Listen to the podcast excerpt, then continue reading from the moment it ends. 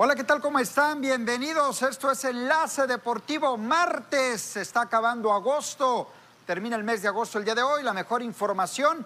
Mañana, ya septiembre, arranca la pretemporada de la Liga Mexicana del Pacífico. Ernesto, José Manuel, Netillo, ¿cómo están? Buena tarde. Abisaid, ¿cómo estás, compañeros? Muy, pero muy buenas tardes. De ti un gustazo que estés acá con nosotros de regreso. Y sí, efectivamente, ¿no? Tener mucha, pero mucha información para el día de hoy, martes. Se despide también el mes de agosto. Y, sobre todo con lo que representa la actuación de Julio Urias. Ayer vamos a platicar un poco de ello, de la victoria que consigue y sus números que siguen mejorando. Buenas tardes, Avisaida Ispuro, Ernesto Vázquez y Netillo Redondo. Bienvenido de regreso, por supuesto. Hablaremos acerca del mercado de fichajes. Hoy es el último día. A partir de las 11.59 de la noche se termina toda contratación, todo fichaje, toda negociación. Se cae por completo. Quien se queda, se queda y quien se va, se va, señores. Lo comentamos aquí en Enlace Deportivo. Buenas tardes. Buenas tardes, me imagino quien se queda, se queda y se va, se va. Buenas tardes, José Manuel. Eh, es un gusto estar de regreso con todos ustedes. Eh, sí, un mercado de fichajes que ha dado la vuelta ¿no? al mundo eh, con la salida de Lionel Messi, con lo de CR7, con lo de Mbappé y todo, todo lo que está sucediendo en, cuestión de, segundos, ¿no? En cuestión de minutos se dan cambios importantes también en este día, ¿no? También hay que estar pendiente de todos los movimientos que se pueden dar, que pueden sorprender. Y hay un mexicano que viajará al viejo continente precisamente a Inglaterra para ver, para ver un nuevo inicio, ¿no? En su carrera en Europa. Muy bien, arrancamos con temas de la selección mexicana de fútbol, que si bien es cierto, ya podremos hablar, el, hablar perdón, el previo el próximo jueves cuando enfrenten a Jamaica. Creo que hay algo que rodea a la selección mexicana de fútbol y que debe de ser eh, tomado en cuenta y considerado en serio, ¿no? Eh, la posible baja ya no creo ni que viaje y si lo hace que vaya a jugar el partido ante Jamaica, el tema de Raúl Alonso Jiménez, que el Wolverhampton está en una estira y afloja con la Federación Mexicana de Fútbol por ceder a Raúl Alonso Jiménez cuando a la FIFA pues está obligando prácticamente a los clubes a ceder jugadores. Los Wolves no quieren soltar a Raúl Alonso Jiménez por el tema de la pandemia o al menos ellos se amarran con el tema de la pandemia y de los eh, países que están en rojo en ese sentido y no quieren prestar a Raúl Jiménez. La federación pues eh, va a quejarse con la FIFA por el tema de los Wolves de no prestar a este jugador. Pero a ver, la pregunta sería, ¿quién es el que está haciendo las cosas bien y quién no? Porque aquí hablamos del tema de la Premier League, que es la que dice no, no presto jugadores porque es alrededor de 60 jugadores que para toda América, también la Colmebol se está viendo afectada en esto, pero también hay muchos jugadores de Jamaica que juegan en, la segunda división de Inglaterra que sí van a venir a, a jugar con Jamaica y ellos sí tienen totalmente el permiso, ¿no? ¿A quién es el que está haciendo bien y quién no está haciendo bien las cosas? ¿El Wolverhampton? ¿La FIFA? La Premier League? Creo que esa es la pregunta que nace para mí, porque digo, ok, si estás pensando en la integridad del jugador por el tema del COVID, está bien, ok, deja que pase la ola alta del COVID en México y lo, y lo prestas, pero si estás pensando en que pueden lastimarlo en un juego contra Jamaica porque sabes que acaba de salir de una rehabilitación muy fuerte, pues también digo, el Wolverhampton tiene totalmente la razón, la razón.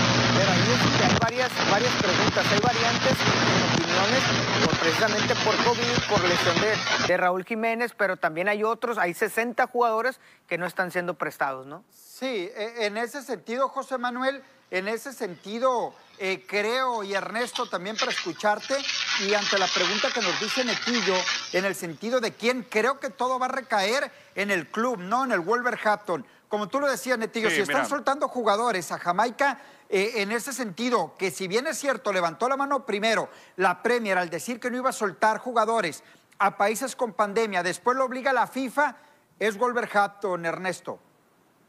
Sí, mira, la situación es para el equipo de la, selección mexicana, ¿no? Y sobre todo lo que pasa con el Wolverhampton. Aquí hay que entender una cosa.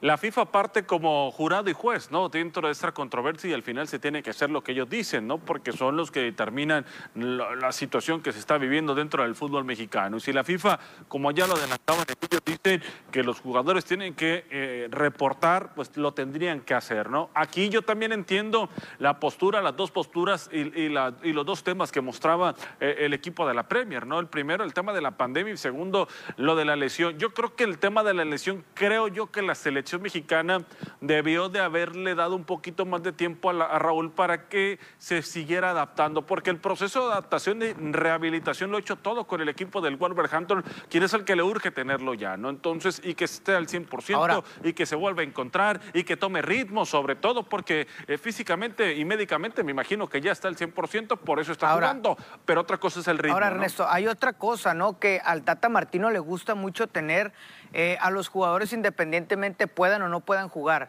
Recordar cuando Raúl Jiménez concentró en, eh, antes del partido contra Gales, ¿no? Que era, que era mera concentración. ¿Por qué? Porque quería explicarle el sistema de juego, algunos movimientos que quería hacer con la selección mexicana y que estuviera presente sin necesidad de que tuviera participación en el partido. Y es ese tipo de cosas que el Tata Martino está buscando con Raúl Jiménez porque aunque no lo va a meter tampoco de una ya a jugar, a ser el referente, está Funes Mori, estará Henry Martin haciendo lo propio, pero creo que quiere que Raúl Jiménez se empape de la idea después de ocho o nueve meses que estuvo fuera de las canchas, eh, alejado totalmente del sistema que la selección mexicana está trabajando, lo, necesita para que él se vaya empapando con los mismos eh, jugadores, con los compañeros y también con la idea que quiere, porque tampoco va a ser Irving Lozano, tampoco el Tecatito por ahí está en veremos, eh, son muchas cosas los que está sucediendo con selección, ya veremos qué es lo que sucede, ¿no?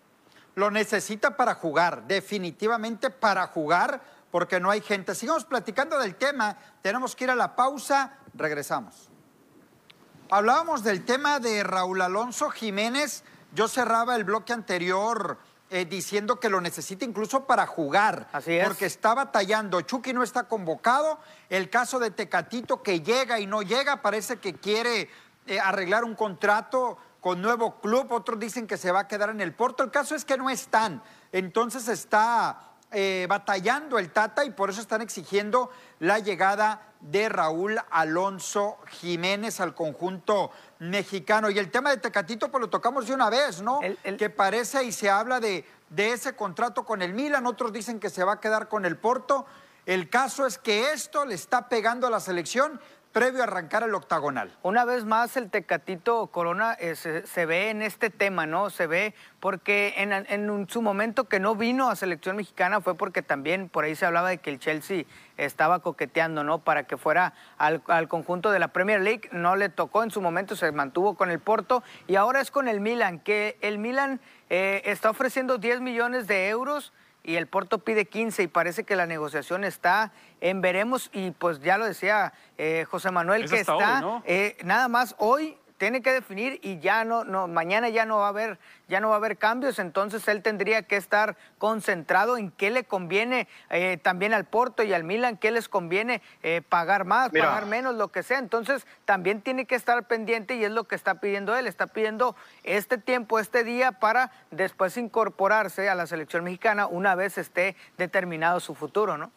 Mira, en el caso del Tecatito Corona creo que es un caso muy peculiar porque hemos visto a un jugador que llegó como totalmente desconocido a Europa, a un equipo en el cual, en Holanda, en el cual pues no, no se le daban tantos destellos. Dio el salto al Porto y ahí poco a poco fue ganándose un, un lugar en la titularidad, ganándose la confianza inclusive de los aficionados y de los mismos directivos y lo ha ido demostrando, convirtiéndose como en uno de los mejores jugadores inclusive de la liga portuguesa y lo ha y poco a poco es un proceso que debe de ir mejorando. Había rumores de que el Sevilla, el AC Milan estaban interesados en sus servicios, pero al final de cuentas sus mismos representantes son los que salen a dar la cara y dicen, desmiento todo esto, no es realidad, son rumores solamente, pero sí necesita, creo, el Tecatito Corona salir de ese equipo. Y más por un punto importante, ya consiguió su pasaporte, su nacionalidad portuguesa, y creo que eso le puede abrir mucho las puertas a otros equipos que estén buscando para no ocupar la plaza de extranjero y usarla como un jugador comunitario de la Unión Europea. Pero Ya veremos, todavía no se termina el mercado de fichajes, puede darse con el AC Milan o algún otro equipo interesado puede aparecer de pronto y o se puede quedar y puede seguir estancado con el Porto FC recordemos que el Tecatito salió de, la liga holandesa, ¿no? Y después pasó del Twente, si no, me, si no me equivoco, después pasó a Portugal, donde ya se ha hecho eterno, ¿no? Su estadía con el fútbol portugués, lo que le ha pasado a muchos de los futbolistas mexicanos que van a Portugal, a excepción quizá de Raúl Jiménez, que primero ha ido al Atlético de Madrid, en Portugal donde despega y ya está en, en Inglaterra, ¿no? Lo del Tecatito, no sé si sus mejores años están a punto de pasar o ya pasaron o qué es lo que depara para él, ¿no? De que busca salir ya del equipo del Porto es un hecho, ¿no? El futbolista también lo, hizo saber que se había quedado eh, en su casa tratando de arreglar eh, eso, ¿no? El tema de una transferencia para encontrar nuevos horizontes fuera del fútbol de Portugal. Pero yo creo que es un tremendo elemento, ¿no? De, de lo poco que hay en la zona de ataque por parte del fútbol mexicano. Oigan, y en el tema de fichajes, porque hoy se cierra ya el tema de fichajes, para nosotros en unas cuantas horas, ¿eh? Para nosotros hay que recordar eh, las horas de diferencia entre Europa y, acá en América con nosotros. El que ya cerró fichaje es Santiago Muñoz, no Santiago Muñez, Santiago Muñoz que va al Newcastle de la Premier League de Inglaterra. Ya es un hecho en redes sociales. Hoy muy temprano el conjunto del Newcastle United eh, publicaba que este jugador de Santos Laguna ya les pertenece y que eh, vamos a ver si hay esa oportunidad de jugar en primer equipo o cuáles son los planes del Newcastle para este Santiago Muñoz. Mira, según algunos rumores y algunos medios de comunicación manejan que llegó en calidad de sesión por 18 meses, un jugador de 19 años que va a ser registrado con las filiales del Newcastle, todavía no va a optar por, la, por estar en el primer equipo, pero poco a poco se puede ir fogueando este jugador. Y es el caso que yo comentaba. Eso es lo que necesita la Liga MX y en general México. exportar jugadores jóvenes. ¿Pero qué tuvo que hacer Santiago Muñoz? Eh? Exportar, exportar jugadores a diferentes ligas, al viejo continente, para que vayan agarrando experiencia y de ahí puedan ir formando un poco más de táctica, más habilidades y se puede dar con Santi Muñoz, quien tiene muchas expectativas, muchos medios lo colocan como una de las grandes promesas del fútbol mexicano y se puede dar. Mira, yo, yo creo que hemos puesto muchas, muchas expectativas en muchos jugadores que van eh, jóvenes, ¿no? Que se van jóvenes al viejo continente. Eh, yo dejaría que Santi Muñoz eh, me deje sorprender, ¿no? Que, el tiempo pase, es, es, joven aún, le queda mucho por delante. Y el tema de que si va a primer equipo, que si va al segundo equipo, creo que eso es bueno. que vaya a Europa, que cambie de aires, que cambie de, de, de estilos, ¿no? Y eso es lo más importante. Pero, ¿qué tuvo que hacer? Santi Muñoz para poder salir del Santos Laguna. Se echó en contra todo el club porque él quería salir y no, no, le permitieron en su momento, fue lo mejor que lo hayan dejado salir porque ya no, ya no iba a tener tantos minutos con Santos, sabemos cómo se maneja el fútbol mexicano, de repente no cumples con lo que ellos te están pidiendo, los dueños, los directivos, y empiezan a castigarte con menos minutos, con menos oportunidades, y, lo, que, lo mejor que le pudo haber pasado a Santiago Muñoz es salir de, México, en este caso eh, va a préstamo, la carta aún le pertenece a Santos Laguna, pero creo que es lo mejor porque ya vendría con con alguna otra idea de juego, con otra forma de pensar y eso siempre va a ser bueno porque ya le aporta en este caso a la selección mexicana si es que es requerido, ¿no? Exacto. Y va un balompié duro, ¿eh? complicado, no es un balompié de aprendizaje, tendrá que adaptarse rápido si busca progresar dentro del fútbol europeo, pero, pero como ya lo adelantaban, es bueno tener mexicanos en el viejo continente, jóvenes, ¿no? Que busquen una proyección importante y sientan que no se les estanca la, situación acá en el fútbol mexicano, ¿no? Y qué bueno que se da para él y, ojalá que noticias como estas vengan cada seis meses, ¿no? Para el traslado de futbolistas mexicanos al viejo continente. Definitivamente. Y, y qué punto tan importante, ¿no? Ahora que tocamos de los fichajes, los que están en Europa, cuando va a arrancar la eliminatoria, que insisto, ese tema ya lo vamos a dejar entre mañana y pasado para ir comentando, eh, comenzando perdón, con las previas. El primer partido es eh, Jamaica el día 2. Tenemos a Costa Rica el día 5 y al conjunto de Panamá el día 8, arrancando de esta manera las eliminatorias para el equipo de Gerardo el Tata Martino. Creo que con lo que se tiene al momento se podría batallar un poco, porque los tres ahora sí delanteros, no, ahora óyeme, sí, espérame, ahora sí se va a batallar. Tres delanteros titulares, no te entiendo, a ver, Netillo, espérame. Estamos hablando de los tres delanteros titulares. Chucky, Tecatito y Jiménez, óyeme, el equipo ¿Qué tiene? potente al frente, ¿Y pues no estarían. tiene? Aún así, México debe de salir entre seis, entre Ninguno seis, fue siete olímpicos, o nueve ¿eh? puntos en estos tres partidos. Pero ninguno fue olímpico, si los que se Ah, quedaron en, lo- en la Copa Oro Pero estamos tampoco hablando perdieron, de que ¿eh? estos tres son por encima de los que fueron olímpicos titulares. ¿Y? Estos tres. O sea, se Estos necesitan, tres. o sea, eh, tu justificación es, se necesitan Ah, estos nah, tres nah, para favor. poder pasar al Mundial. ¿Querías armar polémica? La armamos. Raúl Jiménez, Wolverhampton, titularazo. Tecatito se lo quiere llevar el Milan y el Chucky con el Nápoles. A ver. Estos tres son titulares del totalmente la razón. Y tienes toda la razón. Ah, por Mira, pero te estoy es el- es- diciendo Oye, yo, yo no por entiendo, qué ¿sabes qué? No, entiendo por qué México no es campeón del mundo Ah, con estos exacto. tres. A ver, los pinta, a ver, Estoy los de pinta como si fuera, no sé, Estoy no sé por qué el Real Madrid no anda detrás de ellos, ¿eh? O no sé por qué el Barcelona no está detrás de ellos, o el Manchester United. Por la nacionalidad. pintando como si fuera la octava maravilla del mundo, señor. ver, ¿con quién lo suples, Avisaída pues? puro. ¿Con quién lo México ni con los suplentes de Estados ¿Con Unidos pudo, ¿no? suples? Caray, hombre, hay que Dime con quién poco. lo Mira, yo creo- a ver, Neto. yo creo a ver, que hay que Que darle- la ¿Quién los soberbia se te quite. ¿Con quién los vas a no, no te cansas de equivocarte con la Aquí- selección, que se te quite la soberbia. aquí lo más ¿Con Avisaída. quién los a interesante. suplir? A- ¿Con a ver. quién lo suplen? ¿Con quién lo suplen estos tres, pues? No, es que no es con quién lo suple, Y- ¿qué hay, no? Porque estos no pueden venir, ok, no vinieron, ni modo. ¿Qué hay? Así como vinieron a la Copa Oro. Pero, ¿qué es lo que pasa?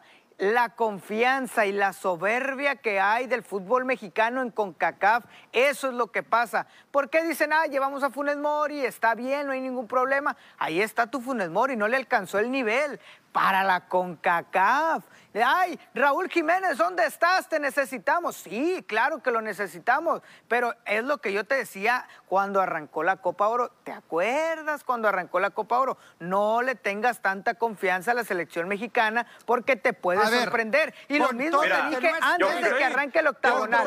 Antes de que la arranque. misma piedra Ay, este por año, ¿eh? Con todo y que no estén estos tres, México va a sacar siete puntos de estos Nadie, primeros nueve. nadie está diciendo que no. Siete de estos Nadie está diciendo que no. Nadie Así está diciendo que no. Lo único Así- que Mira, estoy diciendo es creo- que tengas cuidado.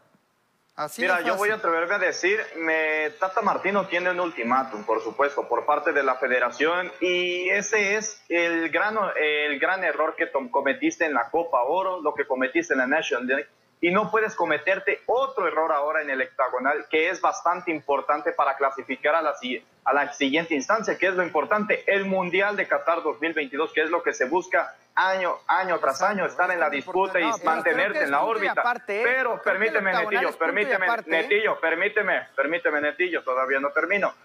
Eh, eh, creo que el Tata Martino le sirvieron esos errores para ir trabajando poco a poco y creo que esos errores ya no van a ser tan constantes a no ser, a no ser que de plano no haya una mejoría con el Tata Martino y se tenga que contemplar a otro director técnico con los elementos que tiene la selección mexicana, sí puede conseguir los puntos y tiene que vencer, pero las cosas no se le van a poner nada sencillas con los elementos que faltan. Raúl Alonso Jiménez, no sabemos en qué ritmo está en estos momentos, no sabemos el nivel del Tecatito Corona con lo que demostró en la Copa Oro y no sabemos el nivel del Chucky Lozano en estos momentos, pero hay elementos en el trío olímpico que hicieron buenas cosas, Sebastián Córdoba, Henry Martin que hicieron bien las cosas en Tokio expectativas 2020. nada más, ¿eh?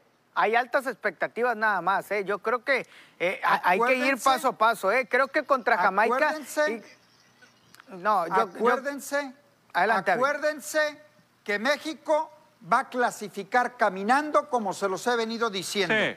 Mucho cuidado. Sí, y- tendría que ser así, ¿no? que Pero ser no así. siempre pasa así. Ja- Jamaica va con nueve bajas, ¿no? Para este partido tendría que ser Y así ser. Pero acuérdate que no siempre pasa Así eso, es. ¿eh, Abisaid? Es que es lo que yo, no sé si te está llegando el Alzheimer, no sé qué te está pasando, pero México ha sufrido para en los hexagonales, Abisaid. No puedes estar diciendo eso. Este 2021 te has tropezado tres veces con la misma piedra y no aprendes, Abisaid. Tres veces te has tropezado de, de- de ser soberbio con los demás equipos de la CONCACAF y México te ha dejado en ridículo, Dicen, Aispuro. dicen que los errores te hacen más fuerte. Yo veo a Bisaid un poco más ahí fornido, un poco más fuerte que antes, ¿eh? Cada vez más. Abisaid, Ah, Mira, a ver, a ver, Abisaid, yo creo que el tema de Juan Carlos Osorio y en su momento eh, hubo otros nada más, Ricardo Lavolpe, son los únicos dos que se han mantenido en este proceso. No estoy hablando de Copa Oro, no estoy hablando de, nada, de nada de eso estoy hablando. Estoy hablando del proceso rumbo al próximo Mundial.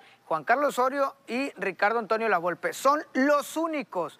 Y si el Tata Martino empieza a tener tropiezos en el camino, en el octagonal, le van a dar las gracias y que venga otro proceso porque lo que están buscando es ir al Mundial sí o sí. Y el Tata Martino, aunque tiene apenas cuatro derrotas, nada más tiene cuatro derrotas en todo su andar, ha dejado dudas en el último año, ¿eh? Ha dejado bastantes dudas en el último año y eso puede costarle el trabajo, ¿eh? De acuerdo. Pero ah, tiene un récord positivo, pero ¿a quiénes le ha ganado Netillo y contra quiénes ha caído el conjunto del Tata Martino? contra Argentina, contra Estados Unidos. Rivales ¿eh? que significan una verdadera... No, Estados Unidos no representa potencia en el fútbol, pero Argentina sí representa algo en, el fútbol internacional. en tu zona sí, Estados Unidos... Ahorita estamos hablando de la zona. La zona sí, te tiene que complicar Estados Unidos, tienes que pensar en Estados Unidos específicamente.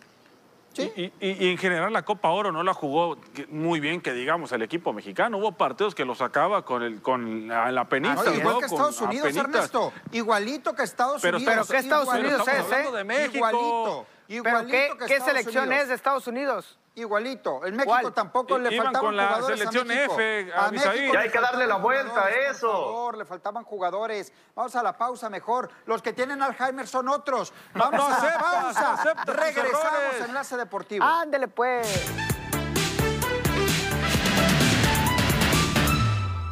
El ídolo está de vuelta en la Sultana y no es para un partido de despedida o para sentarse en la tribuna. Chupete Suazo jugará para Rayados en el Apertura 2021. Este lunes se hizo oficial su llegada a través de un video en las redes sociales del equipo que forman parte de la Liga de Expansión MX. Luego de que Humberto quedó desvinculado del club chileno La Serena y hubo acercamientos entre un jugador de 40 años y la institución de Monterrey que pondrá al delantero a las órdenes de quien fue uno de sus grandes acompañantes en la cancha, Aldo de Nigris. En las últimas horas del mercado de verano en el fútbol europeo, el Bayern Múnich anunció este lunes el fichaje del mediocampista austríaco Marcel Sabitzer, quien llega al cuadro bávaro procedente del RB Leipzig, club que se embolsó 16 millones de euros por su traspaso. El jugador de 27 años seleccionado por su país se ha convertido en el segundo refuerzo del cuadro bávaro para afrontar a la campaña 2021-2022, donde el objetivo será regresar a los primeros planos de la Champions League y mantener el dominio en la Bundesliga, torneo que dominan desde hace 10 años.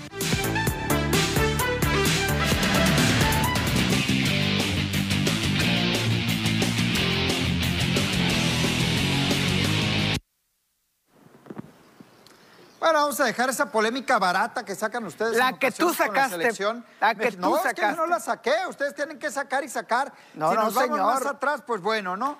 ¿Qué equipo es más importante? Ojalá la selección pase caminando. Ojalá. En del mundo. México, ¿quién ha ganado medallas en Olímpicos? México, Estados Unidos ni al último mundial fue y mucho menos medallas en los Olímpicos. Nadie metió a los Estados Unidos. Pero bueno, Estados Unidos tiene un cuarto lugar avanzado. Ay, el América es líder del torneo, no, faltó nomás que dijeras eso, ¿no?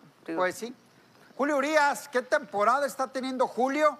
15 partidos ganados en lo que va de la campaña. Ayer un buen partido, estaba siendo sensacional. Le terminan pegando dos cuadrangulares espalda con espalda en la, sexta entrada. Esta fue la labor del de la higuerita Culiacán. Seis entradas, cuatro imparables, dos de ellos cuadrangulares, dos carreras que fueron limpias. Ojo con el control, no hubo bases, siete chocolates, ahí las bolas y los strikes 86 lanzamientos y la efectividad en 3.17 en cuanto a carreras limpias permitidas.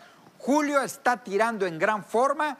Julio tiene una gran temporada esta del 2021. Un, partido muy fino, ¿no? Por parte de Julio Urias la noche de ayer, que salió con pincitas, ¿no? A sacar cada out, a sacar cada bateador con, con mucha, mucha concentración hasta que llegó esta, eh, la quinta entrada, si no me equivoco, donde le conectaron el primer hit. Un hit que yo decía que era error, ¿no? Pero fue complicado para, para Turner sacar, sacar el tiro que apenas hasta entonces le habían sacado el primer hit. Iba con un sin hit hasta esa entrada y posteriormente llegaría el segundo. Y después hablamos ya de la siguiente entrada, ¿no? Cuando le conectan par de cuadrangulares uno tras otro. Y en conferencia de prensa él mismo explica, ¿no? Que quería enfrentar al primer bateador porque, porque venía, bueno, ¿les parece? Lo, escuchamos, Urias, mejor de sus palabras, que lo explica mejor Obviamente sabemos, ¿no? Sabemos que, que habían estado trabajando mucho estos, estos últimos dos días y, obviamente tratar de salir con la mentalidad de atacar a los bateadores y, ir inning por inning, obviamente eh, la confianza del manager y, obviamente que me dejara eh, llegar lejos al juego, gracias a Dios que, que pude llegar hasta el sexto y, y ellos también eh, hicieron un tremendo trabajo por tres innings.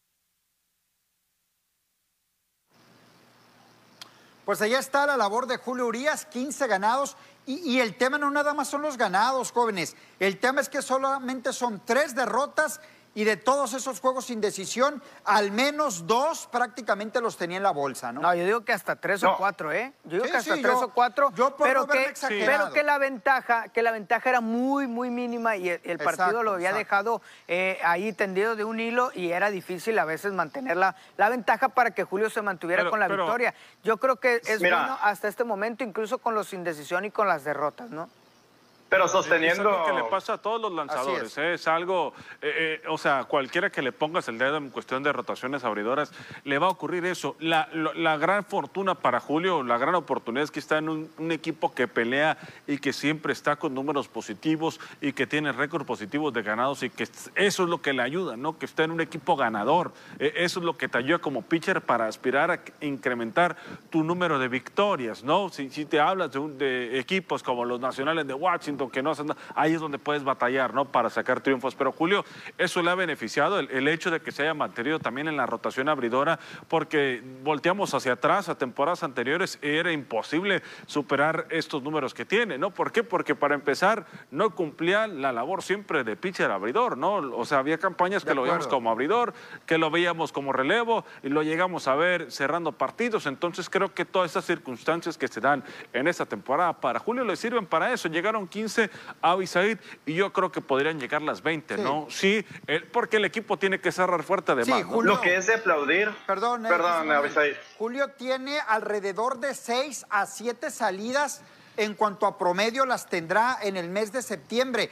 Yo veo complicado que llegue a las 20 victorias, pero terminar con 16, 17, 18, por ahí no, ojalá, ojalá llegara a 20 victorias, pero creo que la campaña ha sido muy buena, José Manuel. Lo que es de aplaudirse por parte de Julio Urias es que ha ido bajando su efectividad poco a poco. Cuando estaba cerca de rozar eh, el 394 eh, antes del juego de las estrellas, poco a poco ¿eh? lo ha ido bajando, poco a poco lo ha ido bajando y ahora teniendo un simple 3.17. Inclusive optaba en este juego a bajarla a 3.12 si no le conectaban esas dos, esos dos cuadrangulares. Pero independientemente de eso, lo ha ido bajando lo ha ido bajando poco a poco Julio Urias ese número, pero también ha cumplido con su labor y hoy se ve respaldado por su labor también en la ofensiva, pero también en el relevo que apoyó a Julio Urias con su respectivo labor. A lo que voy con esto, Julio Urias sabemos que es un pitcher que constantemente está cumpliendo, pero sostengo lo que dice Ernesto. También las victorias son mérito del equipo por lo que ha hecho y también por lo que ha dejado de hacer. 26 aperturas, 15 victorias y 3, descalabros. Esos tres descalabros que le sirvieron a Julio Urias para seguir concentrado con su picheo y mantenerlo a la línea. Y eh, sus números lo respaldan, no necesito decirlo, con el número de ponches que tiene, con el número de entradas lanzadas y la desafortunada lesión que presentó, le sirvió también para ir mejorando y sus números siguen incrementando poco a poco. Mira, lo que pasa es que las victorias se las adjudica el equipo, pero las derrotas siempre se las adjudican al pitcher, que es culpa del abridor.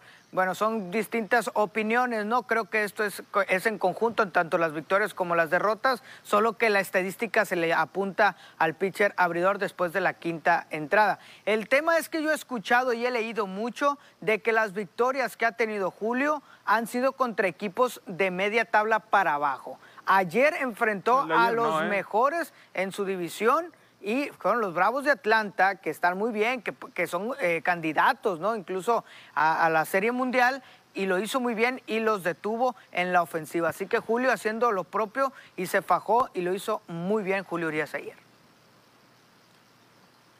No, ayer no, le tocó, como bien lo apuntas, un, gran equipo, ¿no? Y, y, demostrando, sobre todo eso para Julio, ¿no? Mantenerse ahí y los Dodgers van a estar en y buscar eso, ¿no? Es el lugar en postemporada para jugar. Vamos con más actividad de los mexicanos. Era el mejor béisbol del mundo. Giovanni Gallegos lanzando una entrada. Por ahí un chocolate eh, tres salvamentos ya en lo que va de la campaña para él. Hay que recordar con el equipo de los Cardenales, Alex Verdugo se va de 4-2 y que él no es cerrador. Giovanni Gallegos, definitivamente. Alex Verdugo se va de 4-2, sigue conectando sus imparables por partido. Ramón Urias, eh, ahí sí se va de 4 nada el bateador sonorense con un eh, chocolate 342. Luis Urias conecta su imparable, produce su carrera, ahí aportando granito a granito con el equipo de los cerveceros de Milwaukee. Alejandro Kirk se va de cuatro nada, mientras que Luis César eh, también tiene su actividad lanzando por espacio de una entrada, un imparable, y su efectividad en 2.72 en cuanto a carreras limpias permitidas. Esta es la actividad de los peloteros mexicanos. No son muchos jóvenes, no son muchos. Esperar, Ernesto, por ahí el tema de Urquidi que ya debe de estar de regreso próximamente, ¿no? Pues se, hablaba que en el mes de septiembre iba a estar de regreso. El pelotero seguía preparándose en sucursales del equipo de los Astros de Houston. Vamos a ver si, si puede estar y ganarse también un lugar, ¿no? Porque los Astros pelean para estar en postemporada, porque pues así ha sido y lo ha tenido eh, destinado Dustin Baker. No ha sido un 2021 bueno en tema de lesiones para él. Se lesionó una vez, regresó, no estaba al 100% y se volvió a lesionar. una lesión que lo alejó todavía eh, más semanas del béisbol de las grandes ligas. Pues muy bien, ahí la actividad de los peloteros mexicanos en la Gran Carpa. Vamos a la pausa. Regresamos, hay más aquí en Enlace Deportivo.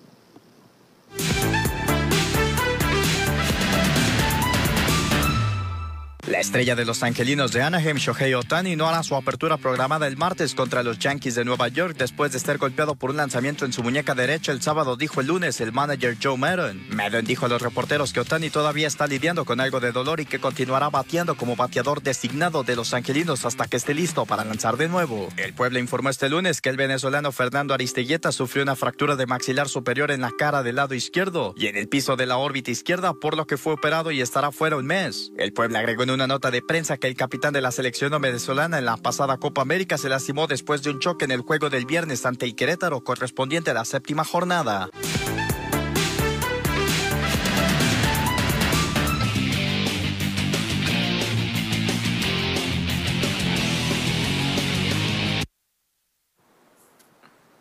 Vámonos con la Liga Mexicana del Pacífico de Béisbol. Mañana abre pretemporada varios equipos, incluyendo los Naranjeros de Hermosillo, Mayos de Navojoa, Cañeros de los Mochis y algunos otros, dejando para el día 3 a Tomateros, para el 6 al conjunto de los Yaquis y los Águilas de Mexicali. También los Sultanes de Monterrey estarán abriendo actividad y los cambios o movimientos o anunciar jugadores se sigue dando. Tal es el caso de los Yaquis de Ciudad Obregón que han anunciado el retorno de Alonso Harris. Ya Mazatlán la semana anterior veíamos también que anunciaban algunos jugadores y así poco a poco las noticias van surgiendo. Ya, señores, se llega prácticamente la mexicana del Pacífico con la pretemporada.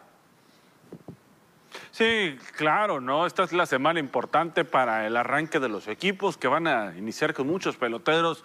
Muchos de ellos no van a estar ahí, eh, no van a poder arrancar campaña. ¿Por qué? Porque vienen los recortes, ¿no? También hay que entender esa situación. La, la otra importante es pues es una semana donde se vuelven a ver las caras. Hay que recordar que no reportan todos los jugadores porque hay unos que están, más allá que están en, el en la lista de invitados, están jugando con sus equipos en verano, ¿no? Y otros que todavía tienen participación en los Estados Unidos. Los extranjeros casi, casi estoy seguro en todos los equipos. Llegan una semana antes de arrancar la temporada 10 días antes, ¿no? Este, la mayoría también de los extranjeros es raro los que arrancan desde un inicio, ¿no? Entonces, es una semana importante a soltar brazos, donde el manager vuelve a tener contacto con muchos de sus jugadores. Otro, en el caso de los Venados de Mazatlán, Eddie Díaz a conocer lo que tiene, ¿no? Ya le urge saber qué es lo que tiene, verlos para poder ajustar lo que viene a ser su, su roster, el equipo de los Venados de Mazatlán, su rotación. Ayer yo le daba un panorama de la cual podría ser la rotación en el caso de los Venados, que podría cambiar dependiendo de lo que diga el dominicano Eddie Díaz, ¿no? Pero así la situación con cada una de las 10 escuadras de la Liga Mexicana del Pacífico. Fíjate las diferencias ahora de, de una temporada típica que vivimos en el 2020, ahora un comienzo de pretemporada que estamos viendo y que se hizo realidad con sus respectivos protocolos. Naranjeros de Hermosillo que se está preparando y que el día de mañana ya comienza con su pretemporada de cara a sus próximos eh, compromisos que van a estar disputando allá en tierras de Estados Unidos frente a Yaquis de Ciudad Obregón, a Mayos de Navojoa y también eh, en el caso de Mexicali. Pero dentro de eso importante son los movimientos que se van a estar dando y va a estar muy sonado previo a que inicie la Liga Mexicana del Pacífico. En el caso de Naranjeros de Hermosillo, que también ya anunció a uno de sus refuerzos en el caso del pitcher abridor Ryan Verdugo, quien tuvo actividad con Liga Mexicana de Béisbol, pero también sorprende lo de Alonso Harris, ¿eh? También que... Sí, mira, yo creo que el tema de, de, los campamentos en este momento se vuelve muy importante para esos prospectos que quieren tener una oportunidad en la Liga Mexicana del Pacífico, ¿no? Y también que están buscando un espacio por ahí, ganarse eh, un lugar. ¿Por qué? Porque sabemos, hay algunos jugadores que todavía están eh, participando, ya lo decía Ernesto, en la Liga Mexicana de Béisbol, incluso eh, pues los extranjeros que se, agregan después. Es para ir entendiendo y es para ir eh, armando ¿no? La, la, idea y para irse acoplando poco a poco, porque sabemos que la primera vuelta muchos equipos arrancan, arrancan diferente a como ya es la segunda vuelta cuando ya se incorpora el resto de los jugadores, ¿no? Pero sí, eh, este tipo de, de campamentos para los jóvenes para los que están buscando una oportunidad en la Liga Mexicana del Pacífico siempre es más importante. Por eso hay una lista interminable de lanzadores porque muchos de ellos están haciendo pruebas y a lo mejor al final del campamento pues terminan quedándose con un lugar, ¿no? Fíjate, y en el tema, perdón que... Ernesto, de, de, la campaña... Sí que, viene, la 21-22, que arranca pretemporada ya mañana de manera oficial. Y, y, tocabas el tema, Ernesto, de los peloteros extranjeros, sobre todo, que estarían llegando una semana, dos, tres días antes. Poner atención a todos esos peloteros de Liga Mexicana de Béisbol de Estados Unidos. ¿Cuándo van a llegar? Porque esta campaña arranca antes, por ahí del 5 de octubre, entonces creo que eso también va a marcar diferencia. ¿no? Ahora, agrégale todos esos, esos nombres que llegaron a la Liga Mexicana del Béisbol, Avisaid, que con el caso de Addison Russell, ¿no? Que ya lo mencionaba con, con Hermosillo, eh, pues él viene de, de, ya de, lo la, de, la misma Liga Mexicana de Béisbol, no viene de, Estados Unidos. Exacto. Entonces, él ya se desocupó hace algunas semanas, puede presentarse lo más pronto posible, ¿no?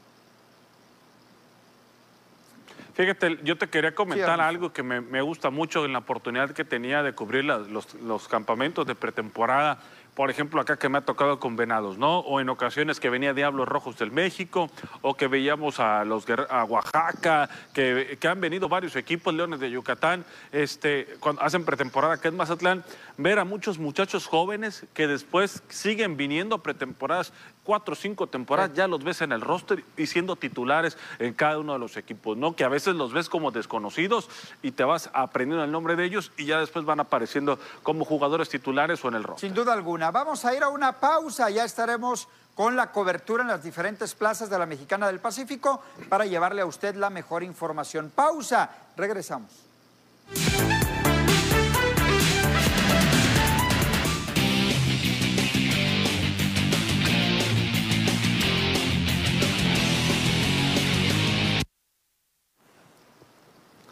Yo creo, compañeros, que no es novedad ni tampoco sorpresa que la delegación mexicana esté cumpliendo y si no me equivoco, ya superó las expectativas en los Juegos Paralímpicos. Esta madrugada fueron dos medallas de oro, fue otra más de plata y una de bronce, si no me equivoco, dos de bronce los que se obtuvieron la madrugada de este martes y México sigue levantando la mano. Dos de, dos de oro y dos de bronce, ¿no? Dos de oro y dos de bronce esta madrugada para la delegación mexicana. De hecho, aquí las estamos presentando gracias a la producción con México cumpliendo y cumpliendo muy bien en los eh, Juegos Paralímpicos de Tokio. La pregunta, la pregunta que sí. siempre surge, ¿no? ¿Qué es lo que sucede eh, en, comparación? Digo, a lo mejor no tiene que entrar la comparación con el, con el deportista convencional y con el deportista paralímpico, pero siempre entra, ¿no? E esa pregunta de decir qué es lo que pasa porque vimos tres medallas de, de, bronce en los, en los Juegos Olímpicos y estar viendo ahorita 13 en los Juegos Paralímpicos es de llamarte la atención, ¿no? Claro. ¿Por qué? Porque dices, eh, tienen a limitantes los Paralímpicos y aún así a, hacen todo lo posible por llegar a lo más alto del podio. Hay cinco medallas de oro, o sea, ahí, De o sea, oro. cinco medallas de oro. Una plata y siete Eso es ¿no? para destacar y, y para aplaudir. Ya superaron las 300 de, en, en total, en, en general, eh, históricamente, pero ya superaron las 100 de oro también históricamente. Eso sí hay que destacarlo y aplaudirle a estos deportistas porque lo hacen cada vez mejor. Me atrevo a asegurar cuando son 76 medallas de la delegación mexicana de deportistas convencionales en la historia de Juegos Olímpicos, es decir, triplica Sí. y más los Paralímpicos. Es más, me atrevo a asegurar que cuando concluya la participación de los paratletas mexicanos en estos Juegos Olímpicos, esta delegación de este 2021 va a superar a las últimas tres de los Juegos eh, Olímpicos convencionales. Acuérdense de mí, facilito, si no es que ya lo superaron a las últimas tres. Sí, la verdad que es estupendo los resultados que tiene la delegación paralímpica. Nada que Nada, recriminar. nada, ¿no? O al sea, la contrario. verdad, todo el esfuerzo que hacen, todo el esfuerzo que hacen y el hecho de poner en alto el nombre de México, si bien es cierto, pues no está en el top 10. México No. creo que ahorita está en el, En el 17, puesto 21. 17, ¿no? Del medallero, del medallero, exactamente. Y pero es un gran resultado a comparación de cómo termina y tampoco, no sé si es justo lo que se hace en la crítica, eh, meterse en la crítica, estar comparando el deporte convencional con el deporte paralímpico, ¿no? Yo creo que son dos cosas totalmente diferentes eh, lo que ocurre y, y qué bueno que México en el paralímpico destaca y que no ocurre lo que ocurre en el convencional, ¿no? Que, apenas eh, salen Así algunas es. medallas, ¿no? Pero eh, es ahí lo importante, ¿no? Que ahí México puede destacar y estar orgulloso de lo que están haciendo sus paratletas. Jorge Benjamín González, el de Culiacán, va a entrar en actividad la madrugada de, de este miércoles para estar atentos el día de mañana con él posibilidad de medalla, por supuesto. Pausa, regresamos.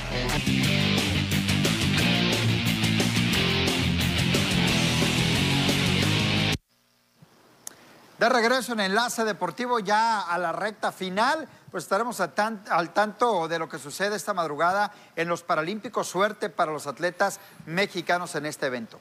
Sí, también estar pendiente ¿no? de lo suerte. que está pasando con los fichajes, porque va a haber muchos movimientos Claro. eh, de desesperación muy Se, va- rápidos. ¿no? se fue Griezmann Sí, por ejemplo, del Barcelona, acaban de anunciar prácticamente. ¿eh? una pérdida total.